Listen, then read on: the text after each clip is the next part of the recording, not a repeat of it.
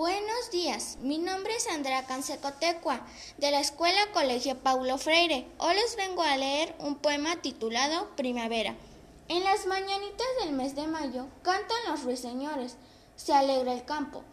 En las mañanitas, como son frescas, cubren los ruiseñores las alamedas.